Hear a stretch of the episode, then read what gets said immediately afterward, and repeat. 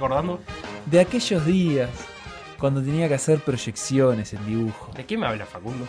Y no me acuerdo si era primero o segundo de liceo, pero me iba bien, ¿eh? Trazaba ahí la Sigo, sigo la sin entender de qué me estás hablando. Que me iba bien con las proyecciones, Felo, porque para el dibujo natural, cuando ahí ponían la pera y la mochila arriba de una trila, ahí yo era muy malo. Una Entonces, difícil dibujar. proyecciones. Ah, no.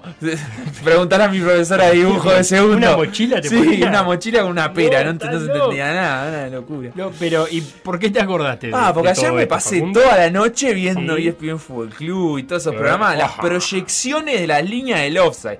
Que si está bien puesta la línea, que si llega al hombro, si no, si vale el gol. Que al final las proyecciones, viste que para algo servían. A mí que nunca pensé en ser ni arquitecto, ni ingeniero, ni nada. ta, Qué lindo momento eso, ¿eh? televisivo cuando Mariano Clos le da el aire a Fantino y se quedan conversando. eh, lo disfruté muchísimo. Líneas esas que estabas diciendo vos de proyecciones que sirven para proyectar un partido de vuelta. Muy complicado para que Para empezar van a tener que hacer un gol, algo que no sucede en la Copa Libertadores de 1900. No, seamos tan duros con el equipo tricolor. Seamos duros con el VAR. Que, digámoslo de una vez, un poco la están volando mucho. No sé si fue muy académico con el término que acabo de Por eso hay que refugiarse en el fútbol local, feliz libre de bar, sin bar agregado, sin grasa bar saturadas. Qué lindo lo que está diciendo. Razón no te falta. Por ejemplo, ayer el clásico femenino, la verdad, se, se disfrutó sin interrupciones. Y la fecha del fin de semana se va a disfrutar sin más interrupciones que los miles de minutos que se demoran en sacar un gol en el fútbol uruguayo. Pa, Pero, no hay ¿Sabes, VAR. ¿Sabes a quién le hubiera venido bien un bar ayer? ¿A quién? A la asamblea de la mutual. Entre que algunos jugadores no fueron y otros que fueron, eh, mucho se votó la licencia, ¿viste? Ah, repercusiones varias, ¿eh? ¿Cómo está ese nombre? ¿Te Buen nombre para el programa. Ah, ¿eh? Repercusiones varias. Es el programa que viene después de que. Tiene que venir después de algo, repercusiones varias. De, de una polémica. Dale. de polémica en el bar. Entonces, démosle comienzo a la edición número 717 de Por Decir Algo. Un programa que percute y repercute. Por decir algo, en vivo, hasta las 15, en M24.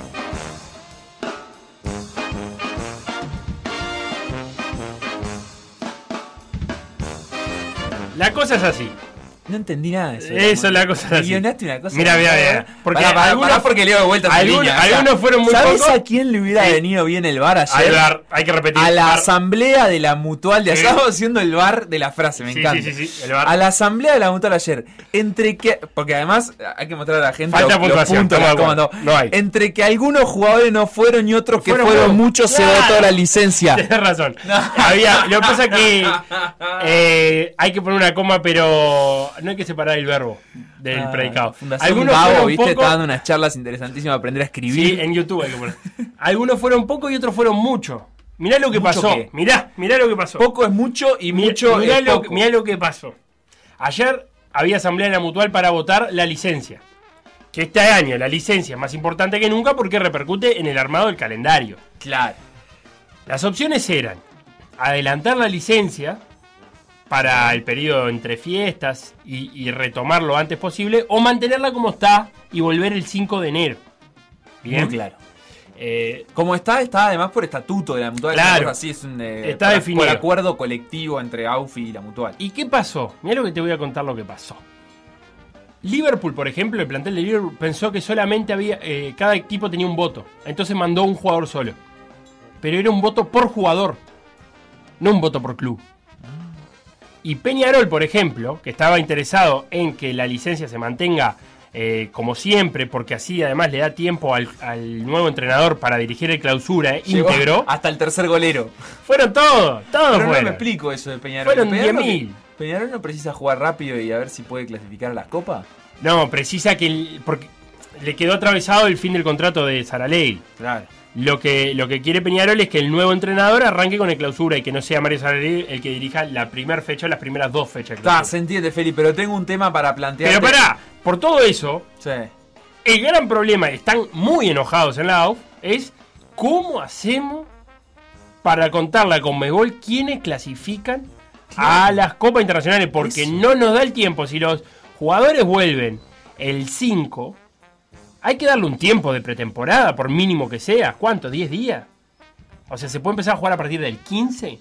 Hoy Rodrigo Romano hablaba a partir del 9, me parece una exageración, que solamente Bueno, cuatro en un entrenamientos. año atípico no me sorprendería. Pero no te Más allá de eso, te tiene que entrar un clausura entero ahí. En un mes. Y cu- cuando decíamos que es la fecha límite de El febrero, 14. 14 de En febrero. un mes te tiene que entrar un clausura. 14 de febrero es la fecha límite para entregarle a la Comebol los clasificados a las copas internacionales. La, la propuesta es la siguiente. Eh, vamos a ver si nuestra audiencia o nosotros tenemos la inventiva para aportarle a la AUFA alguna solución. Sí. ¿Cómo vamos a entregar los clasificados a las copas internacionales? ¿Qué se va a tomar en cuenta para las copas internacionales 2021? Eh, equipos provenientes de, de Uruguay, por supuesto. Recibimos sus propuestas a través de las siguientes redes. Instagram, Por decir algo web. Twitter, Por decir algo web. Facebook, Por decir algo. WhatsApp. 098-979-979. Para mí hay que jugar una liguilla. Una liguilla. una- como lo dijo tiempo, se juega en enero. aparte, No me, En no me sorprendería que este fútbol eh, tan curioso, ante la falta de fechas en el calendario para Sí. resolver los clasificados a la Copa Libertadores y la Copa Sudamericana, agregue partidos en el calendario. pero- Y digan, bueno, vamos a jugar una liguilla con los, eh, o sea, llegado el final del intermedio, ¿no? Sí. Jugamos una liguilla con los X cantidad de equipos no- que van primeros en la anual hasta el momento. No está mal lo que está planteando, porque en Y el realidad. clausura, que dejarlo para después. no- porque no nos interesa terminar el clausura temprano. O sea, el clausura puede terminar en, Y en claro, o agosto sea, igual. si, el, si el clausura no va a terminar antes del 14 de febrero, que es la fecha que límite, termine, que ni lo empiece. que juegan hasta junio y no sé, haces un uruguayo especial de, de una sola rueda Pa' aclimatar para el siguiente semestre. Sí, ¿No? No está mal eso. Liguilla. No está mal. Que vuelva a la liguilla. Que Pero una liguilla de 10. ¿Cuántos equipos están clasificando a la Copa? Pues tenés Ocho. Libertadores, el campeón uruguayo. Ocho. Claro, sí. No, no habría campeón uruguayo para mandar a la Copa Libertadores. Eso también no, es cierto. tenés que definir Uruguay o sea, 1 La liguilla sería absoluta. Sí, pero para mandar. oye, el que salga primero es Uruguay 1. Claro, pero no habría. Por eso, sería una, una excepción en eso de que no habría campeón uruguayo para mandar. Pero no te, la Libertadores no sé si te pide campeón, te pide que mandes. No, no, la Libertadores no lo pide. tres. Yo, yo Ah, te, está, yo te digo acá que lo, lo que se estila, que viste Ah. que incluso cuando se jugaba liguilla, la liguilla no la jugaba el campeón. No, porque era, ya estaba asegurado. Claro. ¿sí? Eh, Eh, vos decís que la jueguen los. ¿Cuántos? Pero los Son 10 ocho. primero. Pero 8 pero- clasifican todos. Claro, pero Alguna hay- copa. hay o sea, se ordenan a ver en qué copa. O lo podemos hacer en régimen de playoff. Ah, Con los 16. Ah, me gusta eso. Octavo de final. Y Imagínate ya el que pasó octavo de final. Nacional Clasificó. O Peñarol o no sé qué perdiendo contra el penúltimo. Y el ahí último de la tabla anual. quedó fuera de todo. la De todo, de todo. Ah, no, no, se un quilombo ahí. La- No, eso no va a pasar, Fe. No, pero ¿sabés lo otro que tenemos que contemplar? Es que hay que darle un premio al campeón de la apertura. A Rentista le tiene que asegurar un puesto de algo. Bien. ¿Y el del intermedio? También, capaz que menor. Y- A Rentista le aseguras un puesto de Libertadores. y al Y al intermedio de la Sudamericana. Sí. Y, igual, ojo, hay que definir unas cosas, porque en Libertadores el 1 y el 2 va a la fase de grupo. Y el 3 y el 4 entran a pre-Libertadores. bueno, una diferencia grande. Y ahí tenés que premiar al que viene primero en la anual. ¿Decís vos? ¿Y por qué no? No sé. ¿Te parece que no?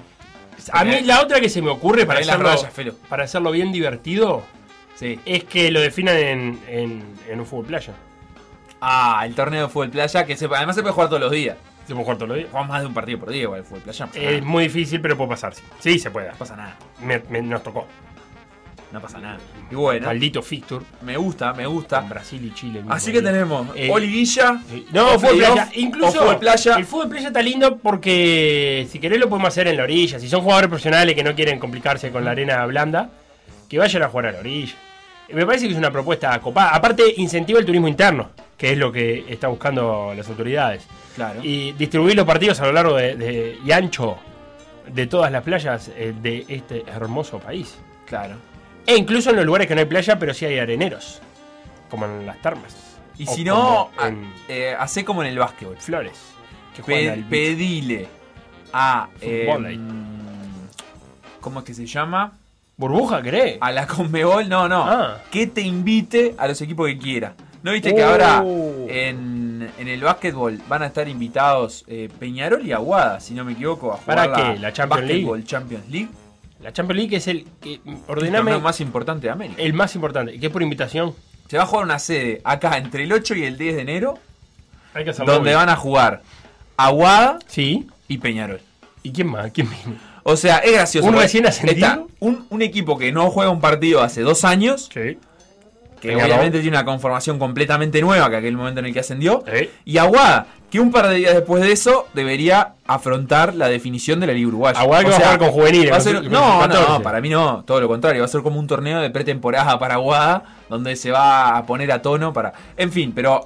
¿Y, y por qué juegan ellos? Ah, por invitación. No, Aguada en realidad la va a jugar porque es el vigente campeón, pero... El rey del lobby está bravo. Y eh, obviamente van a ir Peñarol y Nacional. Por invitación van a ir Peñarol y Nacional. Mira, Danubio tiene una chance ahí. ¿De meterse por, por historia, qué sé yo, porque ha sido campeón uruguayo en los últimos años. Eh, no sé, la verdad que mucho más no se me ocurre. Pienso que va a estar, va a estar bravo. Me, me parece que lo, lo más justo eh, sería ordenar algo según la tabla anual. y en Eh, todo caso, sí. como vos decís, darle un valor al campeón de, de la apertura. ¿Y por qué no al del intermedio? ¿Por qué no al del intermedio? José, eh, el intermedio ya tiene un puesto en la Sudamericana, que es verdad que me lo aclara José. Y me, José, que es mucho más moderno que nosotros, dice que se puede definir en un torneo de PlayStation. Es buenas. Ojo. Se juega todo el clausura en eh, con la acuerdo con la Federación Uruguaya de Fútbol Virtual.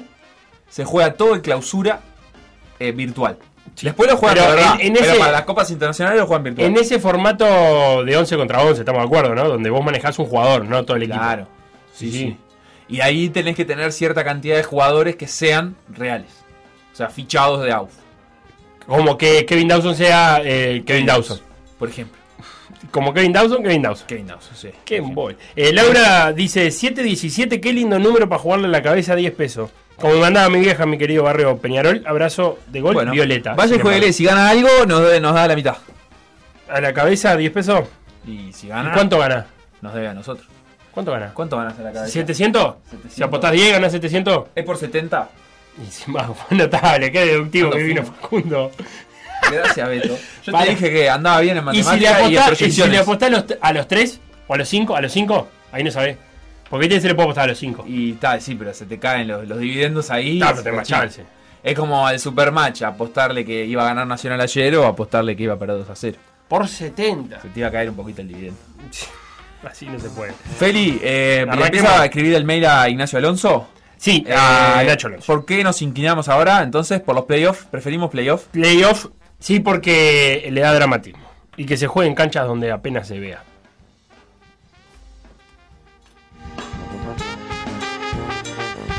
Por decir algo. Por decir algo. Conducción. Conducción. Felipe Fernández, Sebastián Moreira y Facundo Castro. Producción y edición Conrado Hornos.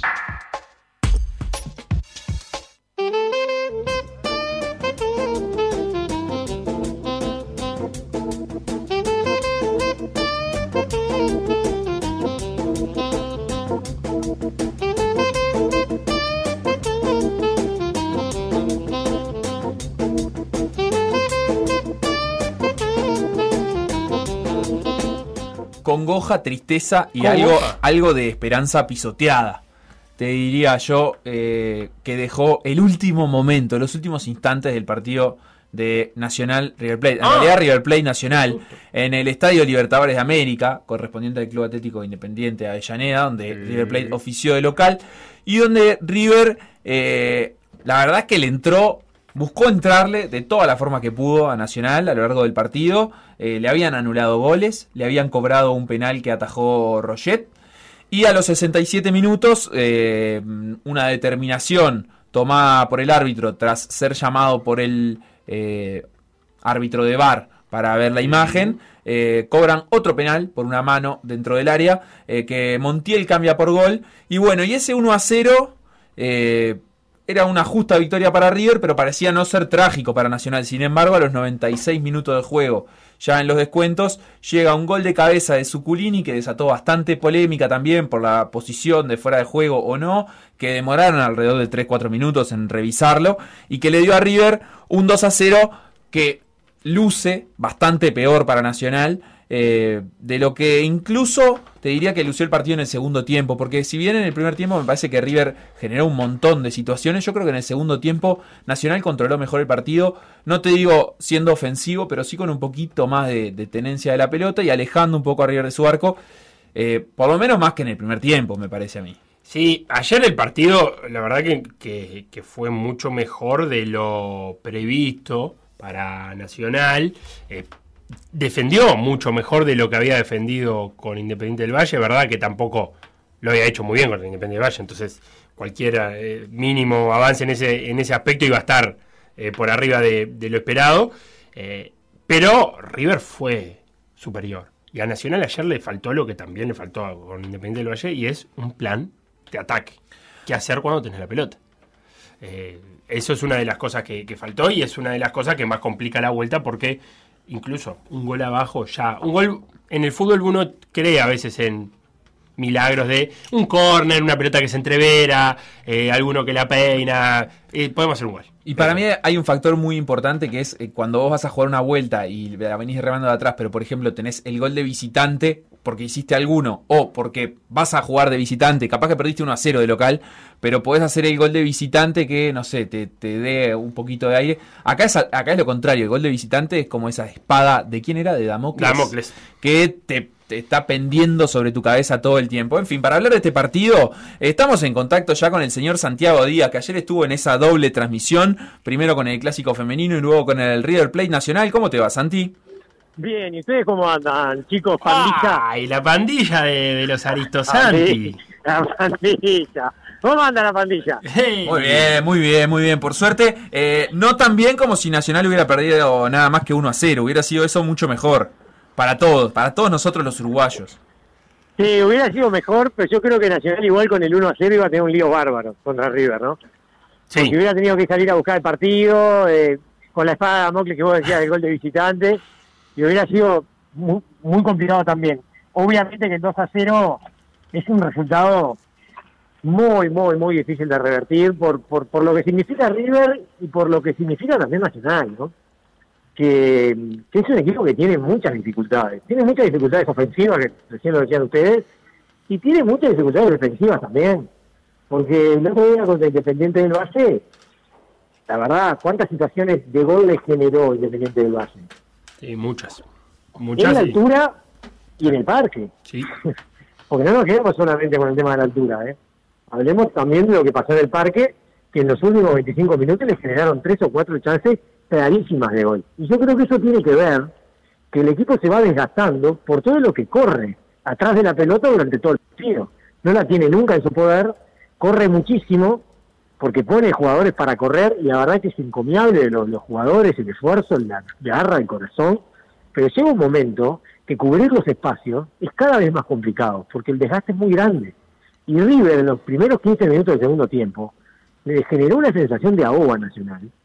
Le empezó a tocar la pelota cerca del área, lo hundió totalmente cerca de Roget, y se veía venir que iba a venir el gol.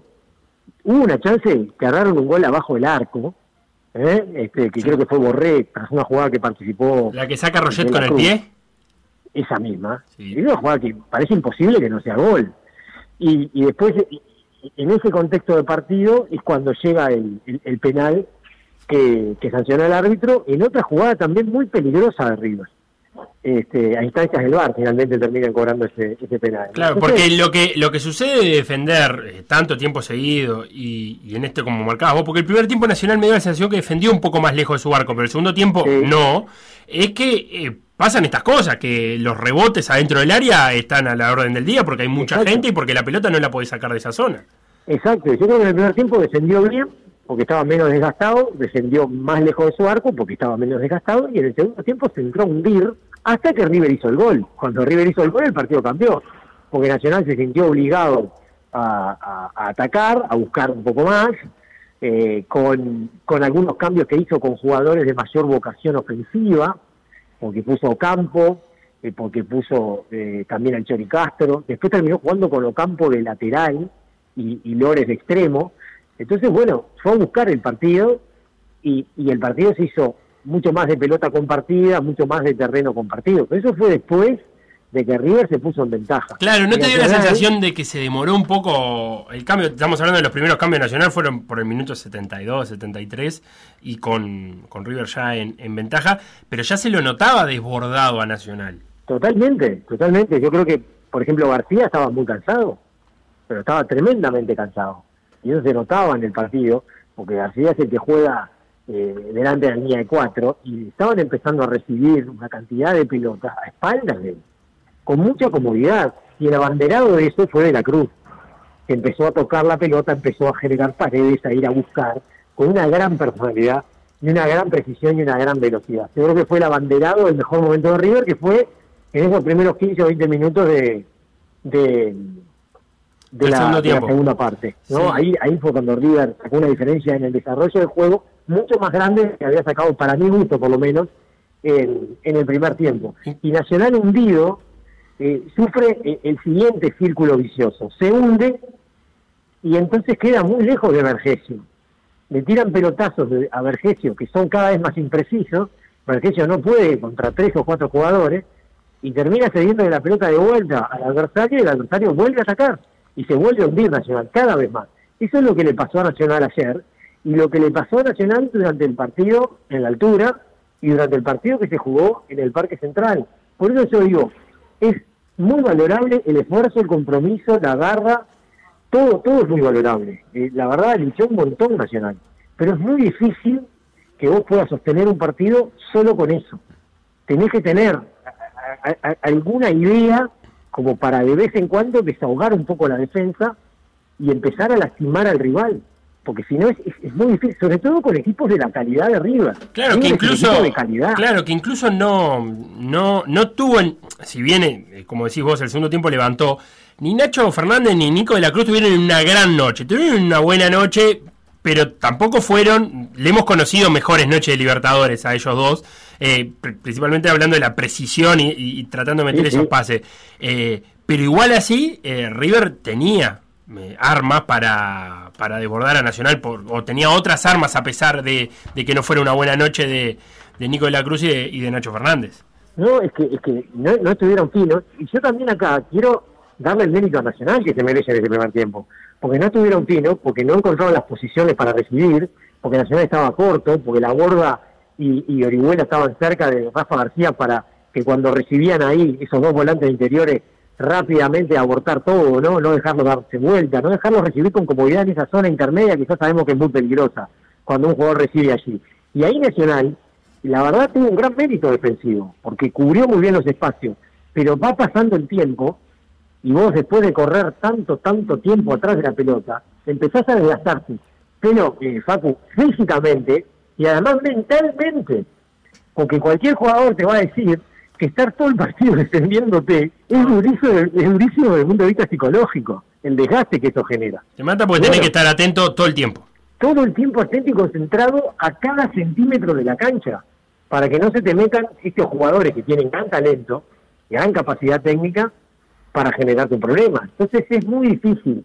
Y, y reitero, sobre todo con los equipos que tienen la calificación de River, que es un equipo de calidad, de categoría, acostumbrado a estas instancias, con grandes jugadores. Tienen más calidad de lo que tiene Independiente del Valle. Eh, Eh, otra, eh. otra cosa que noté, Santi, es, es el primer tiempo fue muy evidente, el segundo igual también, el, el gol de, el penal de, de la mano de, de la borda viene por el lado izquierdo.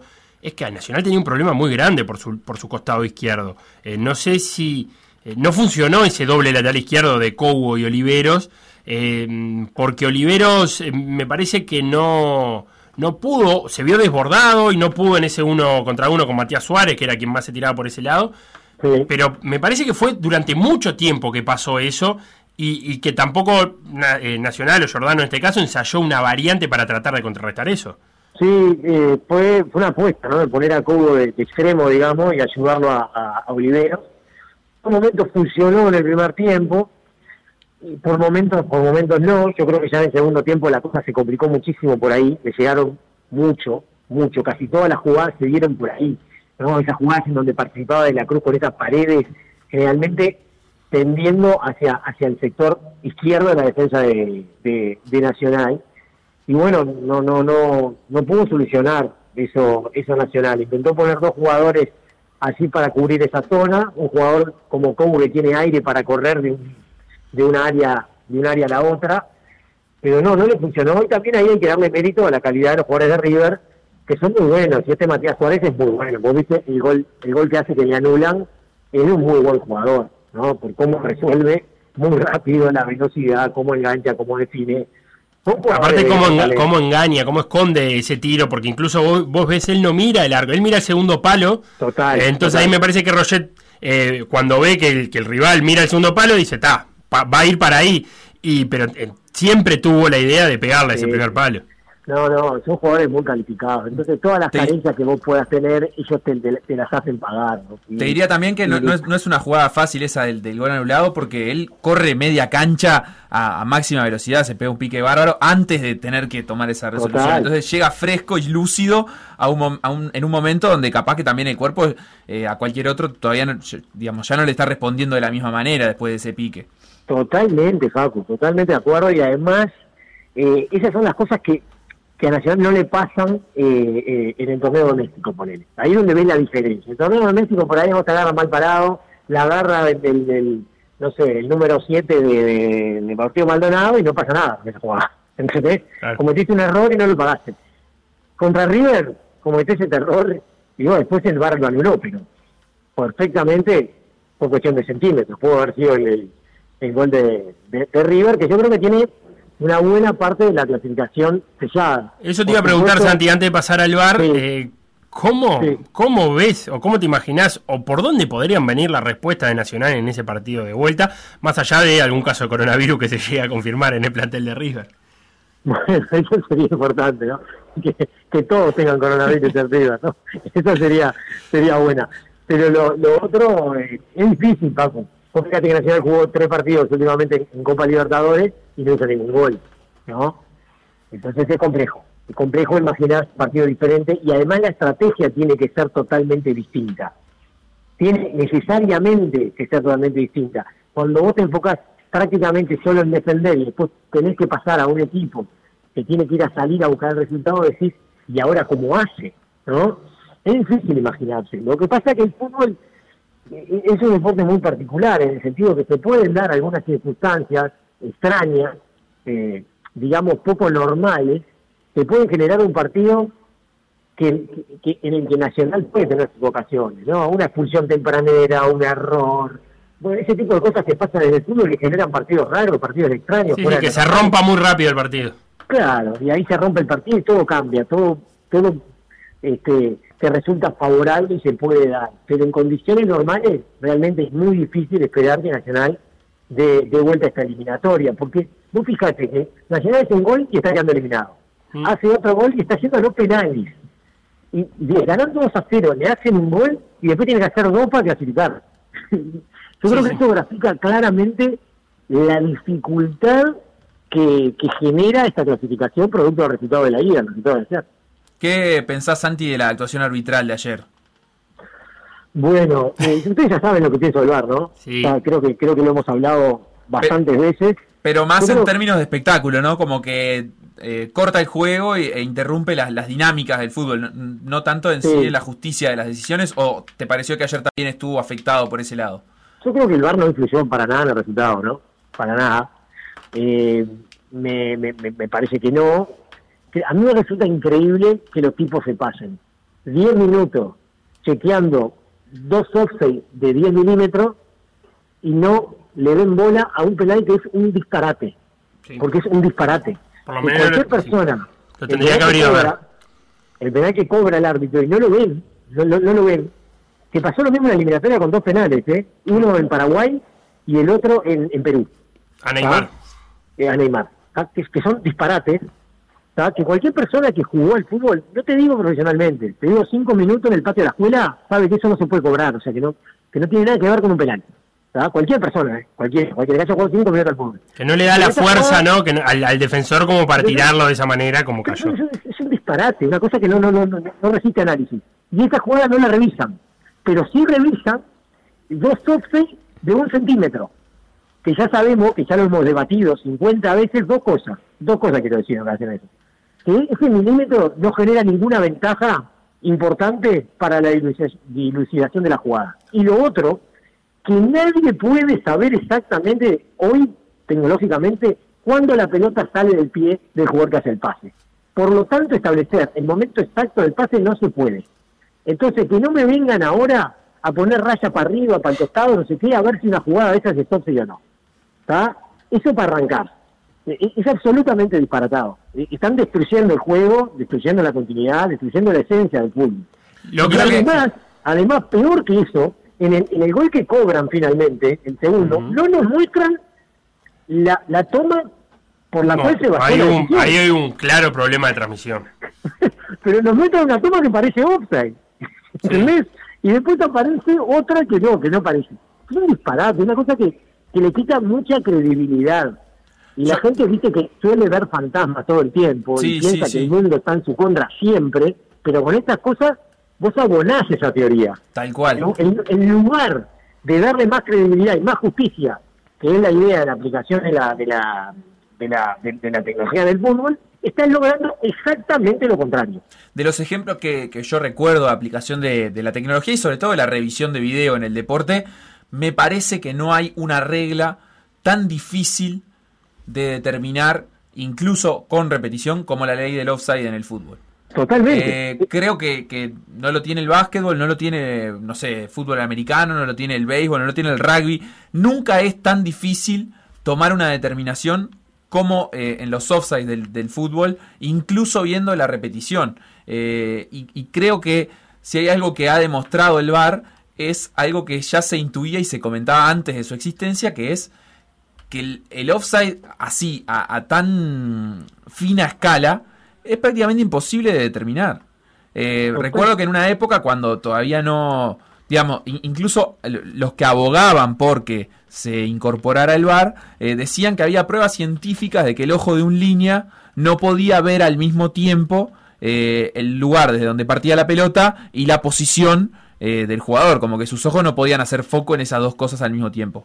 Eh, Bueno. que, que había pruebas científicas para eso. Ahora, las cámaras pueden y tampoco eh, se puede determinar la solución de ciertas jugadas. Entonces, realmente lo que complejiza todo es la regla y yo creo que es...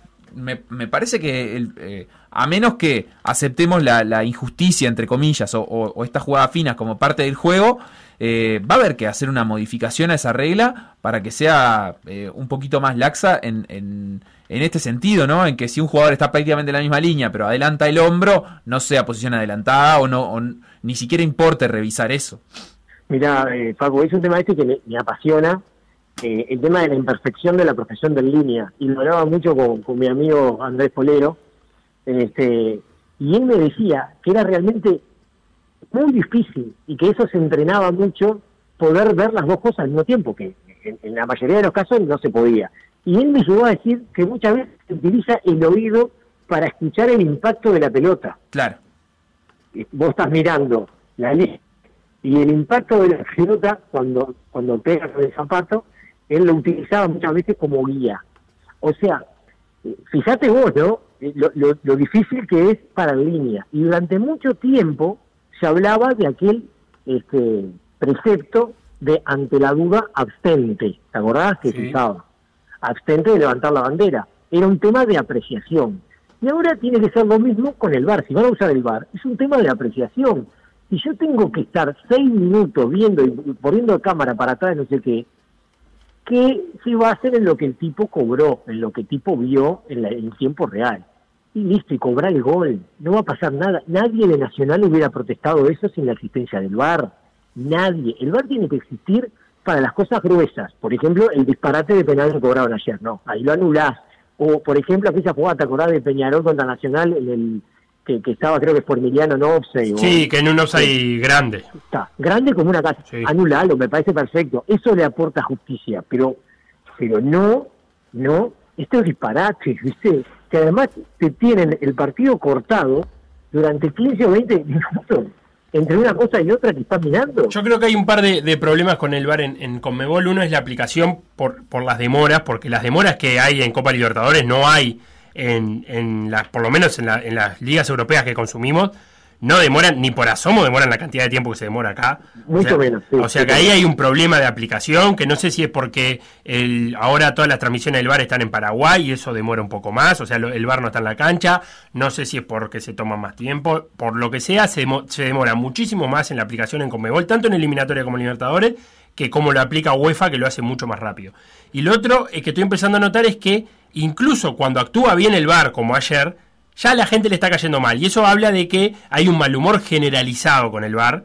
eh, porque no puede ser que también cuando hace las cosas bien también no, no- no genere Sí, sí, sí. no genere cosas porque o, o lo hace muy lento o es demasiado fino o se intervino acá y no intervino allá entonces me va- hay creo yo que se debe una conversación con Megol sobre la aplicación del VAR Eh, Pelo, eh, en relación a eso, aquellos que éramos fervientes este, eh, defensores del uso de la tecnología en el deporte y en el fútbol en particular, nos estamos dando vuelta. Lo dijo Klopp, Sí, sí. Jürgen Klopp, uno de los mejores entrenadores del mundo, si no el mejor, que digo yo, era hincha. Me parece que ahora ya no. Claro. Aparte, Juan Manuel de la audiencia nos recuerda que cuando eh, nos explicaban a qué venía el bar, eh, usaron la frase de eh, es para ver un elefante y no para ver hormigas. Y la verdad que se está usando Claro. totalmente al revés. Pero claro, ahí está el tema. Ahí está el tema. Esa es la gran dificultad.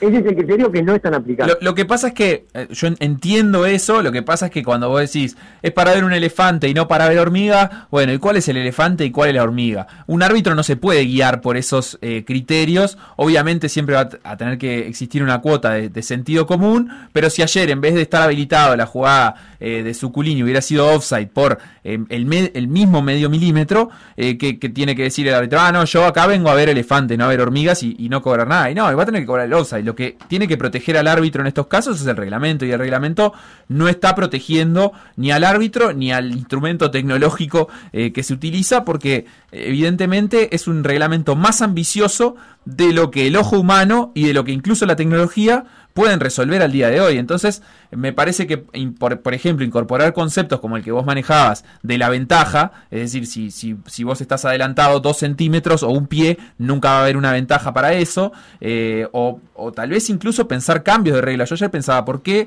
un centro que es desde dentro del área, el que lanza el centro está dentro del área y el que lo recibe también? Capaz que la jugada dentro del área no tendría que haber offside y listo. ¿Para qué vamos a incorporar un offside dentro del área si el offside se, se utiliza para que un equipo no deje eh, plantado un delantero permanentemente en el área rival o cosas así cuando la pelota está en otro sector del campo? Me, me parece que también hay que, yo, yo insisto con eso, ya lo he dicho otras veces, hay que recuperar los espíritus de la regla. ¿Cuál era el espíritu del offside en un principio? ¿Por qué se incorporó esta regla? Y eh, definir estas jugadas de esta manera, ¿tiene que ver con el espíritu de la regla o, No, o ningún- está permitiéndolo totalmente? Entonces me parece que habría que retomar eso y buscar adaptaciones reglamentarias que eh, rescaten eso a, eh, al fútbol actual, ¿no? Eh, Con, con las, con las circunstancias presentes y con la tecnología presente. Eh, yo estoy en casi todo de acuerdo. Yo creo que sí se puede ver, yo, creo que sí, con sentido común se puede indicar cuáles son las hormigas y cuáles son los elefantes. Yo creo que sí. Eh, porque en realidad era así antes. Era así, funcionaba así. Todo el tiempo es así. Hay cosas que vos, vos, por ejemplo, el árbitro, un contacto, ¿lo cobrás o no lo cobrás? Vos, vos determinás. Claro, pero el árbitro nunca va a tener la posibilidad de, de ver el replay. Entonces, aquello Claro, pero justamente, pero eh, justamente- indignaba, pero era bueno. El hombre no puede ver de vuelta. Ahora, Pero la- para los que pueden ver de vuelta, le- les exigís un poco más, como quien Pero dice. justamente, justamente, si lo tenés que ver de vuelta 750 veces para ver si, si es offside o no, que aparte no lo puedes determinar, porque no sabes cuándo exactamente salió la pelota de ahí, tenés que dejar seguir. Porque es lo que pasa en tiempo real, funciona igual. Eh, con la tecnología tenés, tenés un margen mayor, obviamente, porque lo podés ver dos o tres veces. Pero ya si vos tenés que estar cinco minutos para dirimir, bueno, claramente es una hormiga y no es un elefante. Claramente. De todas maneras, yo comparto algunas cosas que te dijiste en cuanto al reglamento. Cuanto más herramientas reglamentarias le des al árbitro para funcionar mejor, muchísimo mejor. Pero, pero hay cosas que son increíbles, ¿viste? Hay cosas que te complicás solo. De acuerdo, de Te, te acuerdo. complicás solo. Bueno, esta serie entre Nacional y River se va a definir la próxima semana, el jueves, también a partir de las 21.30 acá en Montevideo. River Plate está entonces arriba 2 a 0 en el marcador. Muchísimas gracias, Santi, por estos minutos. Eh, te vamos a despedir ahora a vos, pero dentro de un ratito, después de la pausa, vamos a estar hablando con Tincho del clásico femenino de ayer y del, y del clásico que se viene en el fútbol uruguayo. Sí, ya sé, y quería referirme a eso porque ayer fue una jornada recontra importante para nosotros en, por decir algo y en por decir fútbol. Yo creo que fue un mojón para nosotros y, conseguir un objetivo que nos habíamos planteado ya en las primeras reuniones, ¿no? Este, poder hacer partidos de fútbol femenino y creo que ayer, este, bueno, funcionó este, como, como puntapié inicial. Y quiero agradecerle especialmente a la gente de la radio, ¿no? De- de M24, que nos apoyaron en todo momento para conseguir el objetivo, este, enseguida se embanderaron con la idea y nos dieron todo lo necesario para que saliera como salió. Así que, este, como lo hicimos así en la transmisión, volver a decirlo porque me parece que corresponde. Queda hecho el agradecimiento a la radio y de mi parte las felicitaciones para vos y para todo el equipo que estuvo trabajando en esa transmisión. Vamos arriba muchachos, un abrazo grande. Pausa y ya venimos, vamos a hacer la previa del clásico y vamos a conversar un poquito también de este clásico del fútbol femenino que ayer ganó Nacional. Lo que pasó en por decir algo. Revivirlo en pda.uy o buscar los podcasts en Mixcloud, o Spotify. Por decir algo. Instagram, Por decir algo web. Twitter, Por decir algo web. Facebook, Por decir algo. WhatsApp. 098-979-979.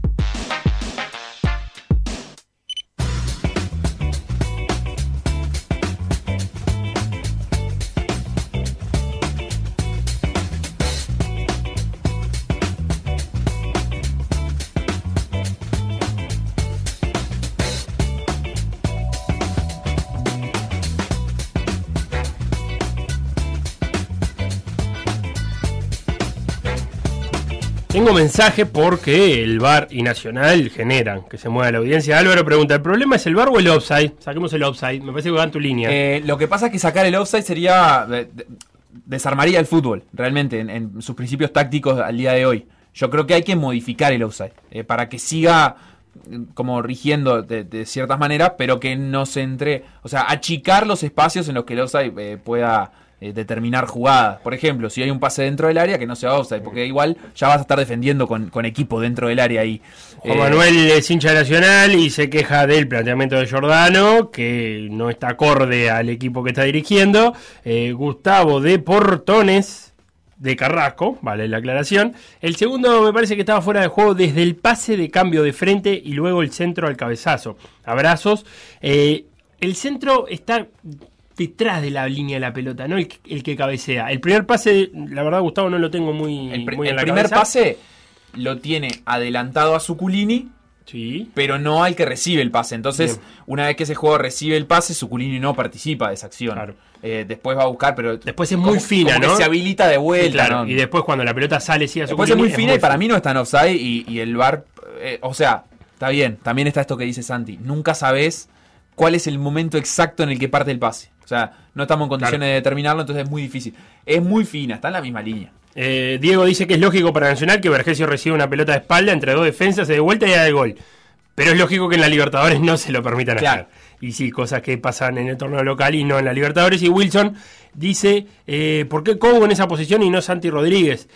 Eh, nada, decisión eh, pura y estratégica de, de Giordano de hacer ese, ese doble lateral. Y termino el- la ronda de mensajes con este que dice, buenas tardes chiquilines. Gracias por los chiquilines. Deberían seguir transmitiendo fútbol femenino.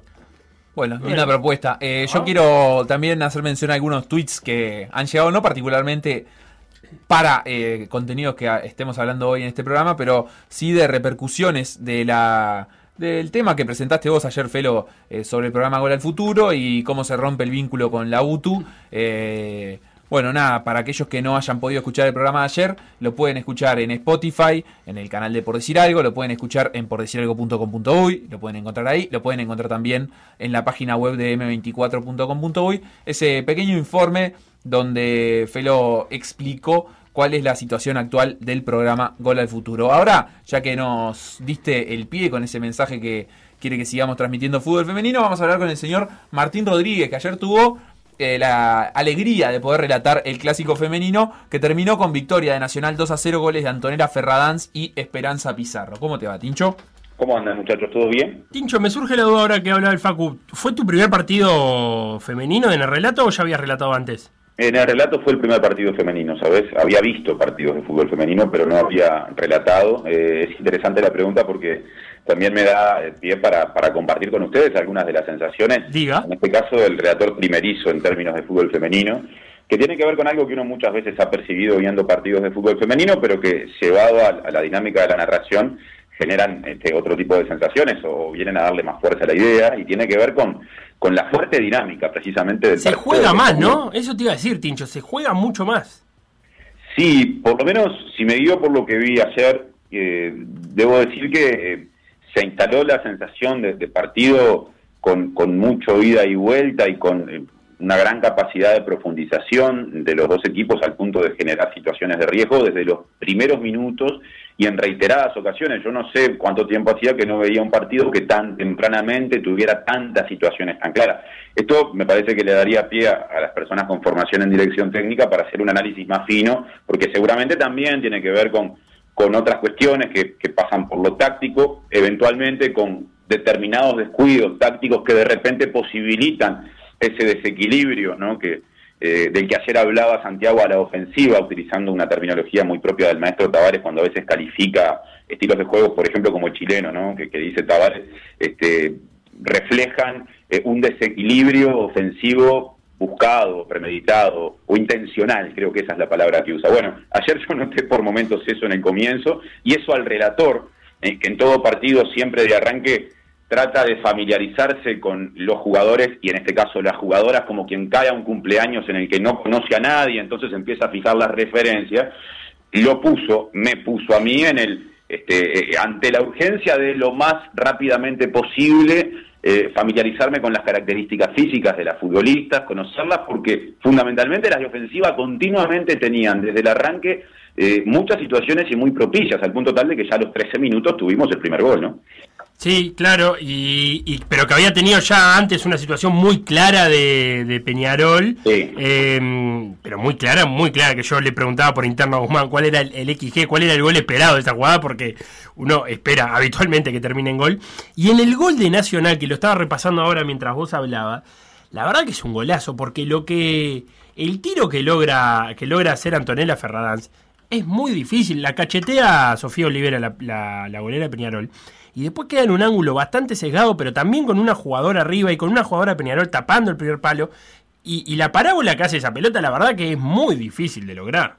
Sí, eh, Antonella Ferradán transmite todo el tiempo cuando uno la ve jugar una, en primer lugar, eh, sensación de, personalidad, ¿no? De, jugadora que se impone por sus características técnicas, físicas, pero también por algo que me parece que tiene su raíz en el carácter eh, incontrastable. Eso la lleva a ser muy efectiva defensivamente, es muy fuerte físicamente me parece que en términos de altura está por encima del promedio, a, realizar de un modo muy eficaz el rol este, defensivo, pero aparte a irse con mucha personalidad arriba, muchas veces llevando la pelota y teniendo, como lo demostró ayer, resto para definir. Vos lo, lo, lo, describías muy bien, ¿no? En una situación difícil de resolver dentro del área rival, en posición sesgada, tapada por jugadoras que estaban relativamente cerca, en una jugada que de alguna manera es, es como que se da vuelta porque el centro cae eh, en córner desde la Olympic, desde la América, pero la pelota pasa a la Olímpica. Entonces, en medio de todo ese reacomodo que se da dentro del área, tiene la lucidez, la capacidad de sacar un remate, de permitir o, de conseguir que la pelota pase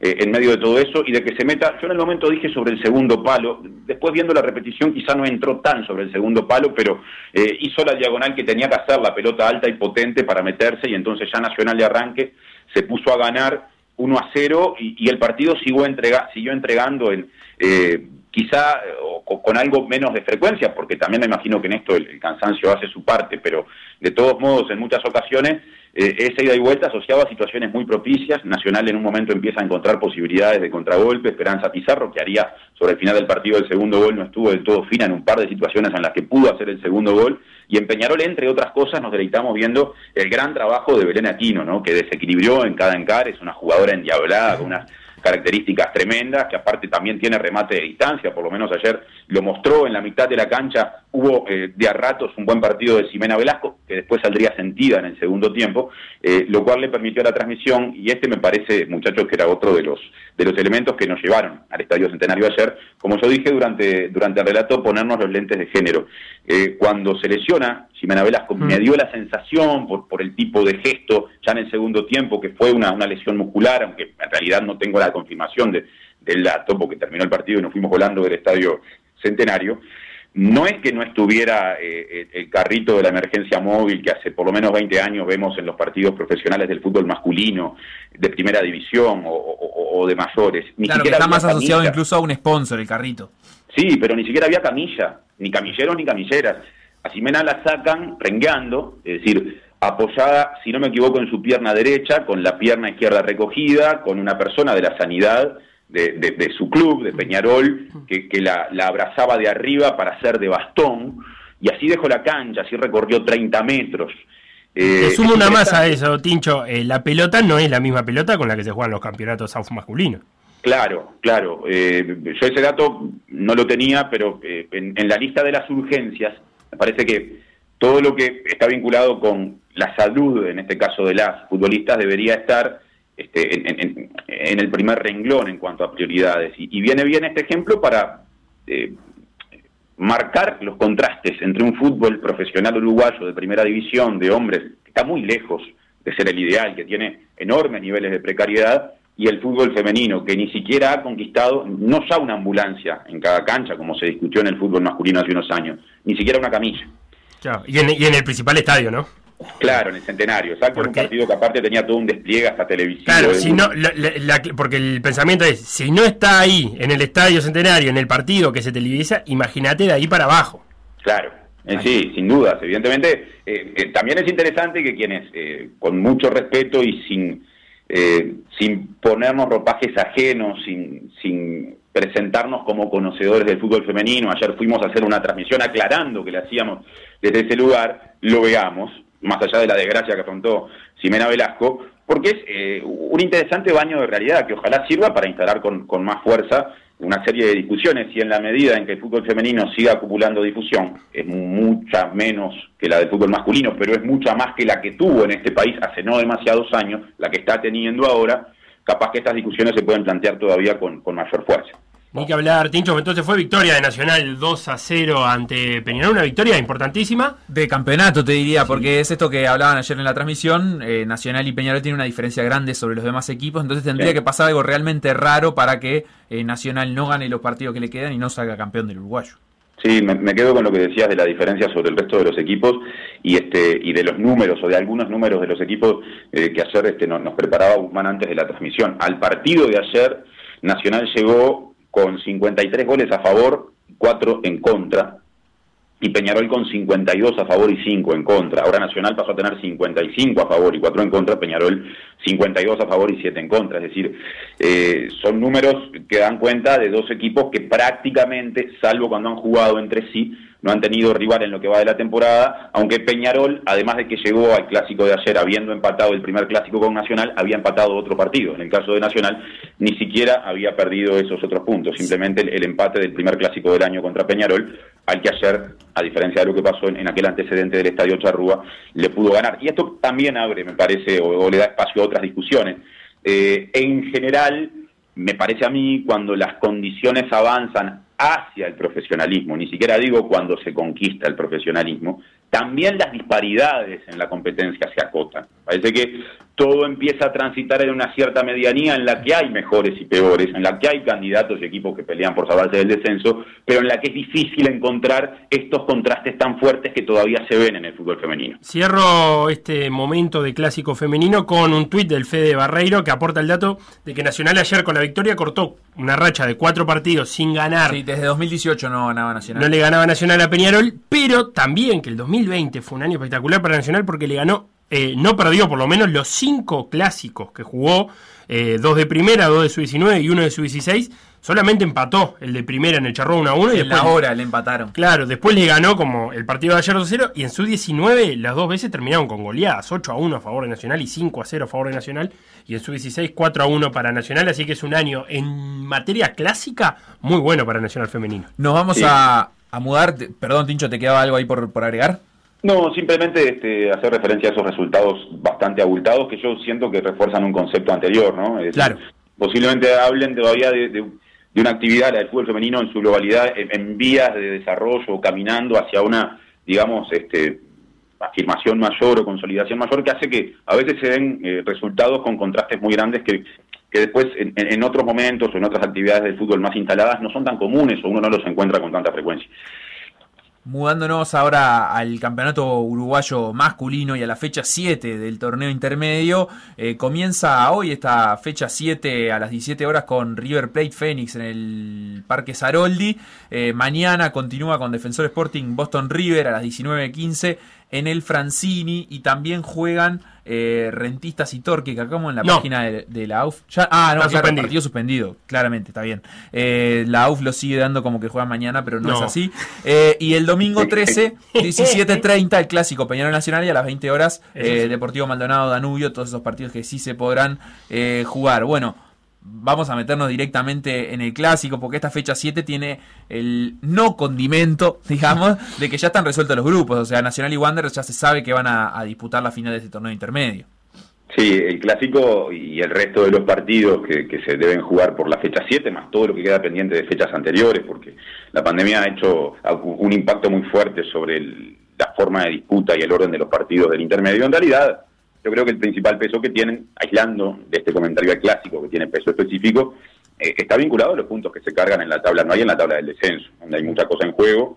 Eh, en la tabla anual, además de, su resolución, con lo que eso pesa en, en dilucidar al campeón uruguayo al final de la temporada, están las copas internacionales en juego, todos los cupos dependiendo de ese puntaje, y, bueno, y después están los tres descensos por resolverse, entonces... Defensor Boston River en materia de descenso es un partido importante. Claro, sí, claro, claro, en este, en este momento, con los números de la tabla, es un partido muy importante, entonces, más allá de que el intermedio en términos de quiénes serán los finalistas, Nacional y Wanderers, o, en el orden de la serie Wanderers y Nacional ya está resuelto, todo lo otro que mencioné es muy importante, y, y en eso cae el clásico, me resulta muy difícil pensar en el clásico masculino, porque este bloque terminó siendo bloque de clásicos este, pasando por ambos géneros, eh, de este domingo en el campeón del siglo, sin hacerme una pregunta inicial, es qué equipo pondrá Nacional en la cancha. No, ahí, ahí me parece una primera reflexión, porque claro, ahora se dio vuelta la, carta que estaba pendiente, que es la, referida a la suerte de Nacional en el partido que jugó ayer por Libertadores contra River, y, es una suerte, eh, o es algo bastante distinto a la suerte en el sentido positivo por el resultado, pero también por la herencia de dos bajas, ¿no?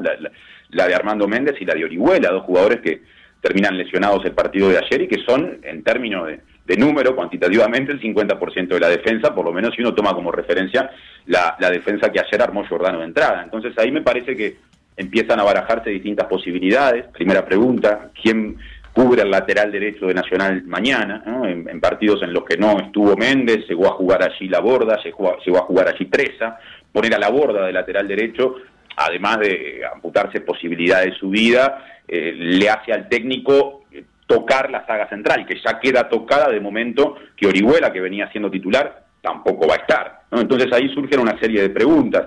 Este, quién será el lateral derecho, quién jugará en la, en la saga central, qué pasa con Cobo, si vuelve al lateral izquierdo, capaz que aprovechando un movimiento de Oliveros de la posición de 6 a la posición de 3.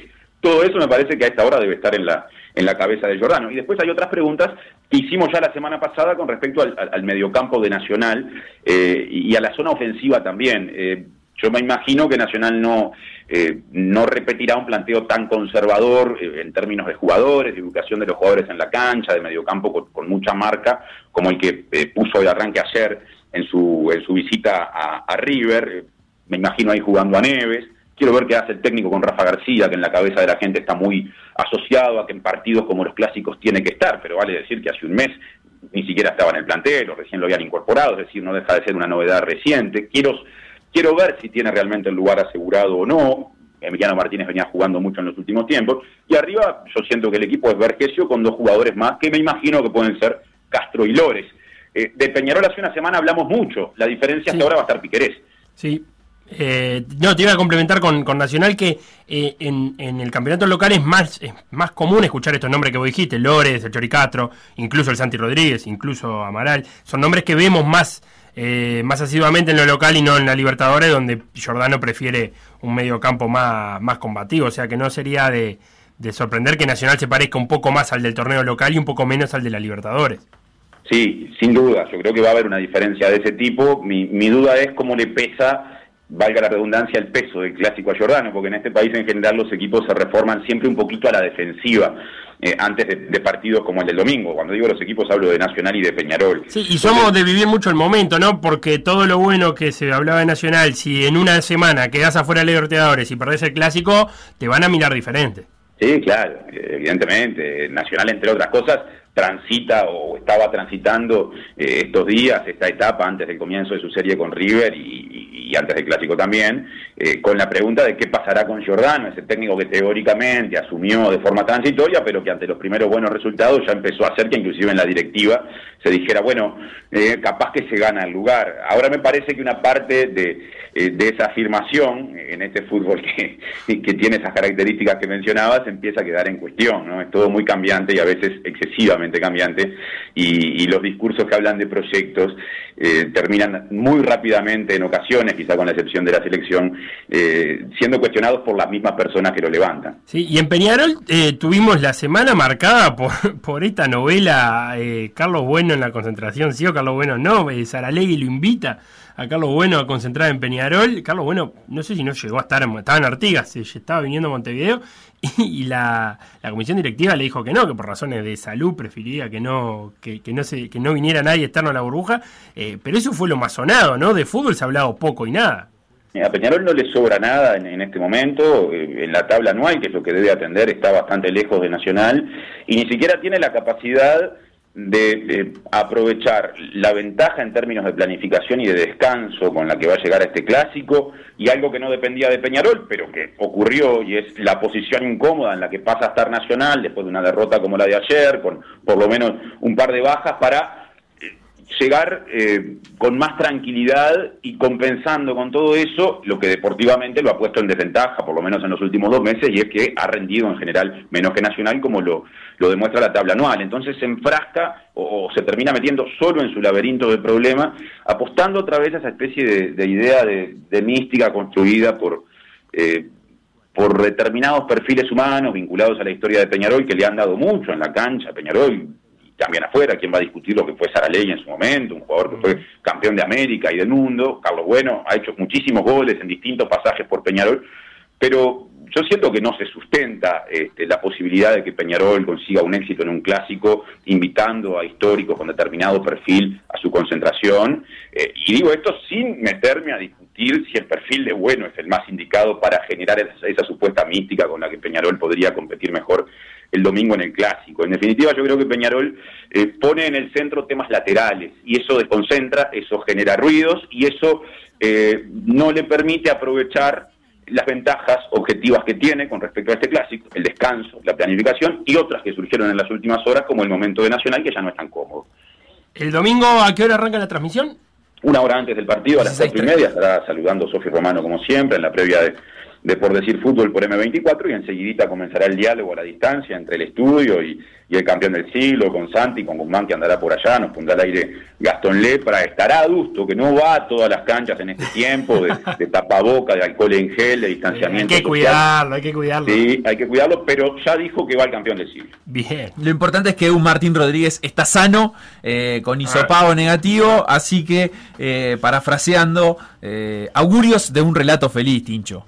Vamos arriba, Facu. Sí, por suerte descartada la hipótesis o posibilidad de, contagio a partir de, esos casos que se dieron en TV Ciudad, donde yo trabajo, donde por suerte en los próximos días se normalizará la, la actividad. Así que ya sin ningún condicionamiento, como ayer, estaré el domingo para el relato. Así que nos seguiremos escuchando. Hacemos una pausa y enseguida venimos con más PDA, entre otras cosas con una llamada a Nicolás Cuestas, maratonista uruguayo que estuvo el fin de semana pasado muy cerquita de clasificar a los Juegos Olímpicos. Lo que pasó en por decir algo. Revivirlo en pda.uy o buscar los podcasts en Mixcloud, o Spotify.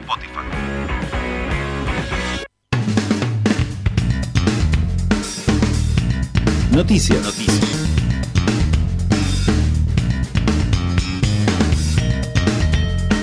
Se va a terminar un campeonato uruguayo de algo en 2020 y es noticia. No te puedo creer, en serio. No es básquetbol, no es handball, no es vóley, no es futsal, tampoco será el fútbol profesional masculino. Ojalá que sí sea el femenino, pero antes, precisamente mañana, se va a terminar el uruguayo de clubes de rugby. Qué lindo. Habrá final entre Old Christian y Carrasco Polo, o al menos está todo pronto para que la haya. Nunca menosprecien la capacidad del 2020 para sorprendernos. Desde las 20 horas en el estadio Charrúa y por la pantalla de VTV Plus, los del Trébol y los del Caballito jugarán por ese título. Polo no le gana desde 2014. No lo gana, el título. Ah, no lo gana al título de 2014. Luego de eso, en los siguientes 5 años vino un título de Trébol de Paysandú en 2018 y cuatro títulos de All Christian, que es el vigente campeón y que buscará revalidar su lugar como el mejor del rugby local. En la tabla de más campeones en la historia, Carrasco Polo lidera con 27 y All Christian le sigue con 20. Todavía falta mucho para que Cristian alcance a Polo, pero falta menos que hace 5 años. ¿Se seguirá achicando la diferencia? No lo sé. Noticias. Noticias. Tengo noticias de las nadadoras adolescentes que son figuras de nuestro país. Felipe, estamos hablando de Micaela Sierra y de Nicole Frank. Ambas están representando al club Azura Aquatics de Miami en los Estados Unidos y consiguieron sendas medallas en los. Florida Virtual Champs. Ah, champs. Nicole terminó en tercera colocación en 200 yardas estilo pecho con un Oh, tiempo de estos corren en 2 yardas. minutos 16, eh, perdón, sí, 2 minutos 16 centésimas. ¿Eh? ¿Cómo? 16 Ah, do- décimas. dos minutos 16.06. 16 segundos 06 centésimas. ¿Cómo me entreveré? ¡Qué locura! Que ellos usan otro medio tiempo también. como No, de tiempo sí, es la sí, misma. Fue medalla de plata en las 200 yardas pecho. También fue séptima en las 400 combinadas y cuarta en las 200 yardas libres. Nicole Frank de ¿Qué 17 hacen años. en yarda? Que una yarda es como 0,91 metros, una ¿Para cosa qué así. hacen en yarda? Micaela Sierra, de 16 años, se quedó con la medalla de plata en las 100 yardas estilo pecho con un tiempo de 1 minuto 4 segundos 48 centésimas y luego fue bronce en las 50 yardas pecho cronometrando 29 segundos 80 centésimas. Estas dos jóvenes promesas de la natación uruguaya están buscando clasificación a Tokio 2021, al igual que la ya un poquito más veterana Inés Remersaro, donde la natación va a tener asegurado un cupo masculino y otro femenino por universalidad.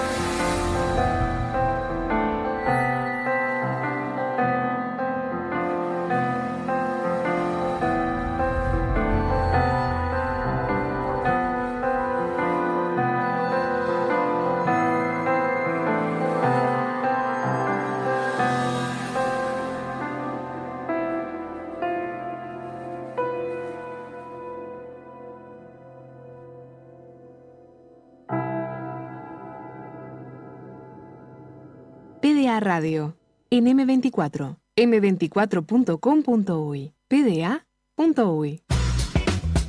Sonaba Azul, tema del nuevo disco de Azul. Buenos Muchachos, Ah. Vendrás a verte morir, que está disponible desde ayer en las plataformas de Spotify, YouTube. Cómo me gustan los buenos Y muchachos. supongo que también en las disquerías eh, para aquellos que lo quieran comprar. ¿No te gustan mucho Me gustan mucho los A mí me gustan los buenos Pero muchachos. estos buenos muchachos que pasaste recién me gustaron mucho. ¿eh? Los que son buenos muchachos son los hermanos Cuestas. Nicolás y Qué Martín, eh, que la semana pasada compitieron en el maratón de Valencia. Empecemos por la actuación de Martín, que tenía como mejor marca personal 2 horas 16 minutos 42 segundos. Y el otro día hizo 2 horas 13 minutos ¡Uepa! 5 segundos, mejorando su récord en casi 4 minutos. Y Nicolás Cuestas, que estuvo muy, pero muy cerquita de clasificar a los Juegos Olímpicos, porque la marca que se precisa para eso es de 2 horas 11 minutos y 30 segundos. Y Nicolás marcó 2 horas 11 42. Se quedó a penitas ahí de la marca de los Juegos Olímpicos. Lo que es importante resaltar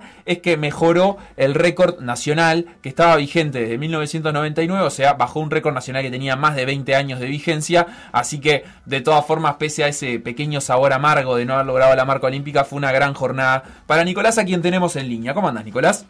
Hola, ¿cómo andan? ¿Todo bien? Muy bien, por suerte, ¿qué, qué es, ¿cuáles son esas sensaciones después de terminar un maratón? Agar- eh, mirar, me imagino que ya lo venías tanteando también el, el reloj y la marca, y te- darte cuenta que por 11 o 12 segundos te quedaste sin conseguir la marca olímpica.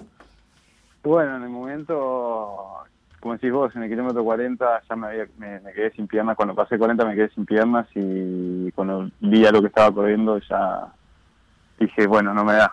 Este, y, y nada, traté igual de hacer lo mejor que pude, pero ya no, no podía mantener el ritmo que, traía.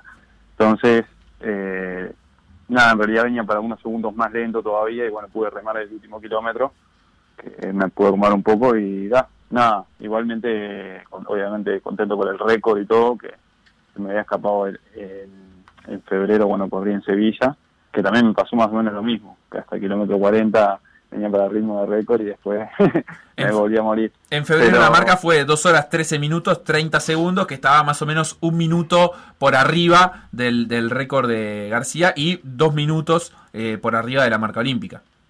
Sí, sí, este, bueno, eh, así que nada, eh, contento por el récord, como decía, y nada, habrá que correr de nuevo. La marca está piernas, como dije antes, en otras notas y todo, pero el maratón es, diferente a cualquier otra carrera y, como te digo, 40 kilómetros venís bien y en los últimos dos kilómetros se, se te da por 12 segundos la, la mínima olímpica. Viéndolo de afuera es súper interesante evaluar tu, tu progresión, ¿no? Por ejemplo, por, por dar un, ejemplo concreto, en la maratón de los Juegos Olímpicos en 2016, donde tuviste la oportunidad de correr, lo hiciste en 2 horas 17 minutos 44 segundos y ahora estás eh, corriendo 6 minutos por debajo de eso, o sea, eh, has bajado más de un minuto por año, como quien dice, a, a ese tiempo de los Juegos Olímpicos eh, de 2016. Eh, ¿cómo, qué, análisis haces vos de, de esta progresión constante y, y hasta dónde pensás que puede llegar esto? Bueno, en realidad yo creo que se, se debe a- al año pasado, porque el año pasado en- en 10 meses corrí cuatro maratones, o sea, fue el primero en abril para clasificar al Mundial y a los Panamericanos. El de Después Rotterdam, en- sí, exacto. Después en los Juegos Panamericanos. donde te fue bien, terminaste séptimo con 2 horas 14, en realidad 2 horas 13.59. Exacto. Bueno, después hice preparación para el Mundial de Doha, que la- fue una muy buena preparación y bueno, el Mundial este no no se cuenta como, como maratón porque fue algo excepcional. De, de- Un poquito inhumano, ¿no? Sí, exacto, y nada, no, no pude correr en ningún momento, entonces no, no, no puedo rescatar nada de esa carrera, así como que si bien está suma como maratón ese año, pero Claro. no, no fue como en Rotterdam, que ya fui eh, analizando cosas de la carrera y el entrenamiento que había hecho, lo- los panamericanos lo mismo, eh, y bueno, para Sevilla igualmente lo mismo, ya cuando corrí Sevilla ya tenía más cosas para corregir todavía, que en esta, en esta carrera ya lo hice bien, y bueno, por eso me quedé tan cerca de la mínima y obviamente de, de poder hacer récord. Claro, en, en otros deportes tal vez me, resulta más fácil y creo que, a, los uruguayos están acostumbrados a, los deportes colectivos, sobre todo el fútbol, eh, analizar dónde la experiencia tiene un peso específico. Pero para correr maratones, ¿dónde es que la experiencia pesa? ¿Dónde están esos aprendizajes que vos decís que tenés que hacer? ¿En cómo se corre la carrera? ¿En cómo se prepara? ¿Cuáles son las cositas que vas afinando? Y en realidad es todo, porque eh, en la preparación, eh, preparación a preparación vos vas sumando sacando cosas, eh, y en la carrera cosas que sabes que, que fallaste, que decir, bueno, eh, tendría que haber corrido en este grupo o no, o tendría que haber pasado la primera mitad así o no, y el tema también de la, la suplementación durante la carrera, este, cuándo la haces, eh, cómo la haces, con qué productos las haces, entonces es, es todo un tema de que, bueno, en- e, vas analizando en Rotterdam me salió esto bien, bueno, y esto me salió mal, entonces en la que viene voy a seguir haciendo esa parte y voy a tratar de mejorar lo otro y así ir como evolucionando en el entrenamiento y en la carrera. Ahora estás en, en cuarentena, recién volviste, me imagino que en estos días eh, habrás analizado eh, bastante la carrera o, o preferiste ni pensarla. No, en realidad solamente una cosa analizo la carrera que, que, que me quedé en duda cuando, cuando iba corriendo, que era ver si me quedaba en el grupo en el que estaba o en el de adelante. En realidad nunca voy a saber si corría en el de adelante, pasaba un poco más rápido y, y, y no me moría o, o sí. Entonces creo que esa fue una de las dudas que, que me quedó en realidad, porque yo sabía que estaba para correr por debajo de dos horas 11 bien, pero bueno, ese día, el día de la carrera, no sé, las piernas no iban tan cómodas como yo pensé que iban a ir a 305, 306 por kilómetro y nada, este, estaba fuerte igual porque obviamente aguanté toda la carrera, pero nada, me quedó esa duda nomás. Después en cuanto al grupo, eh, el ritmo de carrera, cómo se pasó la carrera, la, la hidratación, la suplementación y todo, no, creo que estuvo todo bastante bien. Claro, eh, la maratón de Valencia tenía algunas particularidades que la hacían, digamos, eh, aconsejable para, para buscar marcas eh, por, por ser un- una maratón en un, en un terreno llano y además había, eh, si, si no tengo mal el dato, eh, liebres, ¿verdad? Como gente que, que marcaba el ritmo de, de la carrera para que los, los atletas de élite pudieran buscar esas marcas que, que estaban eh, preparando, ¿es así? Sí, es verdad. Eh, se, se suele poner liebres, pero obviamente la liebre, bueno, la liebre fue hasta el kilómetro 30. Claro. Después de ahí empieza es, donde empieza realmente la carrera. Claro. Y lo bueno es tener siempre, bueno, que el grupo, de hecho, el, el grupo en el que yo venía, eh, quedamos solamente cuatro corredores, uno, bueno, uno se fue al frente, que terminó corriendo muy bien, apenas por debajo de dos horas 10, eh, y después eh, yo quedé con do- dos amigos, este, uno colombiano y otro ecuatoriano, que bueno, uno entró delante mío y el ecuatoriano entró atrás mío. Entonces, eh, la idea y la cosa también es tener esa suerte de que después de pasar el kilómetro 30 el grupo se siga manteniendo o la mayor cantidad de, de atletas posible, porque la verdad que ese día en la carrera hubo bastante viento, que obviamente no es una excusa para nada, porque todo el mundo corre con el viento, pero a veces para, para estar tan solo o tanto tiempo de carrera en la parte más dura es complicado. Entonces a veces si vas entre dos o tres es mucho más fácil este, ir compartiendo el esfuerzo, por más que... Claro, como en el ciclismo, uno va tirando y, los otros le siguen detrás. Claro, por aparte es una referencia, porque vos a veces perdés la noción del esfuerzo, que si bien vos vas dando todo y todo, pero por ejemplo a veces si vos te quedas y no te das cuenta y el otro sigue corriendo lo mismo, vos sabés que te quedaste vos, entonces vas así, pero solo eh, tenés que estar mirando mucho el reloj, a veces el GPS se pierde, te, te marca cualquier cosa o te marca una velocidad que, que a la que no venís, porque obviamente no mide exactamente como se mide en un circuito de la carrera, entonces Claro. te va marcando los kilómetros medio desfasado y vos ya tenés que ir calculando otras cosas y eso. La, la duda que me surge ahora es, es preguntarte a vos qué, qué maratones sabés que hay por delante y para los que te puedas preparar pensando en esto, en con- que tengan condiciones favorables como las que había en Valencia para poder conseguir esta marca que, como dijiste hace un ratito, vos sabés que, que está en tus piernas. Eh, si te digo, te miento. En realidad no, no sé qué carrera va a haber el año que viene. Eh, ya, ya- ayer, el, el mismo día que llegué, este, bueno, me contacté con mi manager eh, y le dije ya de, una, eh, fíjate qué carrera va a haber el año que viene, a las que pueda ir. Porque lo que va a pasar también es de hacerse algunas carreras es que haya cupos para poder eh, competir, porque de hecho Valencia quedó dejó mucha gente afuera. Este, es una, un maratón que largaron 220 personas, son en el maratón, y pila de gente que no pudo conseguir la marca, más otra gente que no pudo que, que no pudo entrar a Valencia, va a querer entrar a las pocas carreras que haya el año que viene. Entonces, Claro.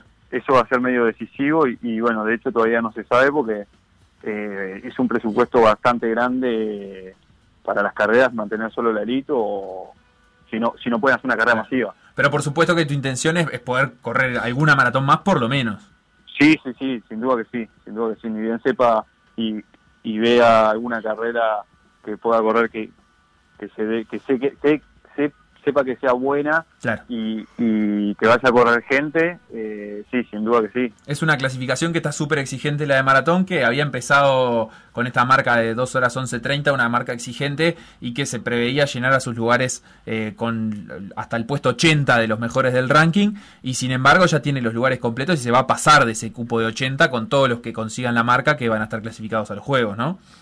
Claro, por eso, parte de- de- del consuelo que, que me deja de que no haber conseguido la marca es, es, es que los cupos, el cupo 80 creo que está por debajo de 2 horas 11, entonces si yo hubiera corrido un poco más, por más de conseguir la mínima, no me aseguraba al 100% que yo pueda participar. Claro. Entonces, eh, nada, va a haber que prepararse de nuevo, conseguir otra carrera y tratar de correr ahí sí por debajo de 2 horas 11, 2 horas 10 para, obviamente para hacer la marca y para tratar de poder participar, porque eso es lo, que- es lo que sucede. Bueno, pasó hace años con el con los Juegos Panamericanos de Toronto, cuando también quedé afuera por el tema también de que se habían sobrepasado los cupos y empezaron subieron la marca para que pila de gente que ya tenía la marca y no llegara a esos tiempos quedara por afuera. Correcto, correcto. Bueno, Nicolás, muchísimas gracias y te digo feliz cumpleaños atrasado también, porque en estos días de cuarentena Oh. cu- cu- te tocó cumplir años, ¿verdad? Sí, es el lunes, sí, es el lunes 8 y nada, derecho a cuarentena y está. Este, pero Una, nada, una experiencia distinta, un cumpleaños distinto. Sí, sí, sí. Igual estaba contento de estar en casa de nuevo, estar en Uruguay, obviamente, y bueno, estoy aprovechando esta cuarentena para hacer cosas. este, Para cocinar.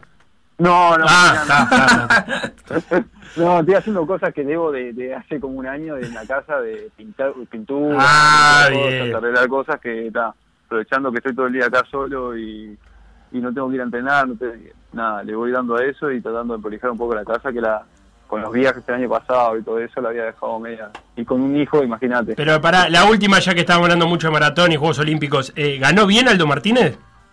Pues sabes que no- yo no pude el programa. estaba, estaba en Francia. Claro, estabas en Francia. Este, pero sí, vi los platos ahí y yo que sé, hay que ver, viste que muchas veces eh, eso es subjetivo, es Sí. un tema de cómo se vea, pero una- tiene mal sabor, así que nada. Este, Linda eso- experiencia. eso no podría decírtelo. Vamos arriba, Total, Nicolás. Muchísimas gracias por estos minutos y éxitos.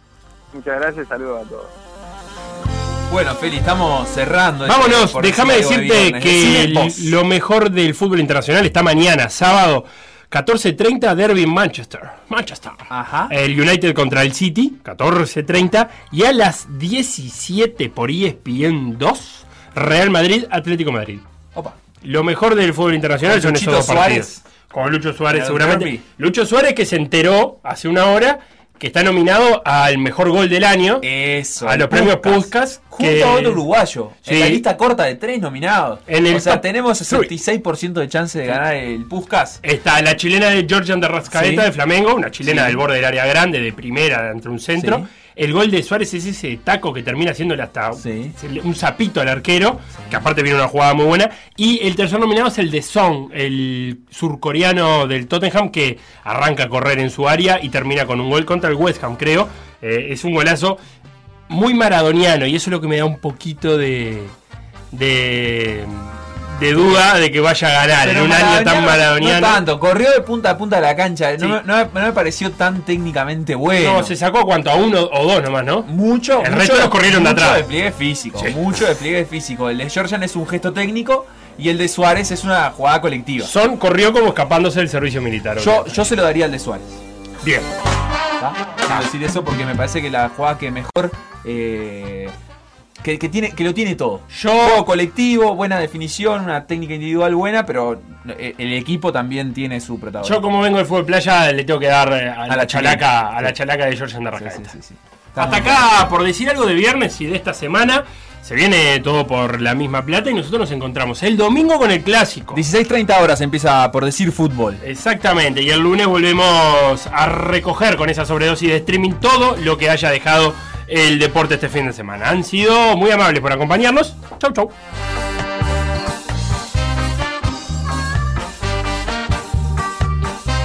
PDA Radio, en M24, m24.com.uy, pda.uy.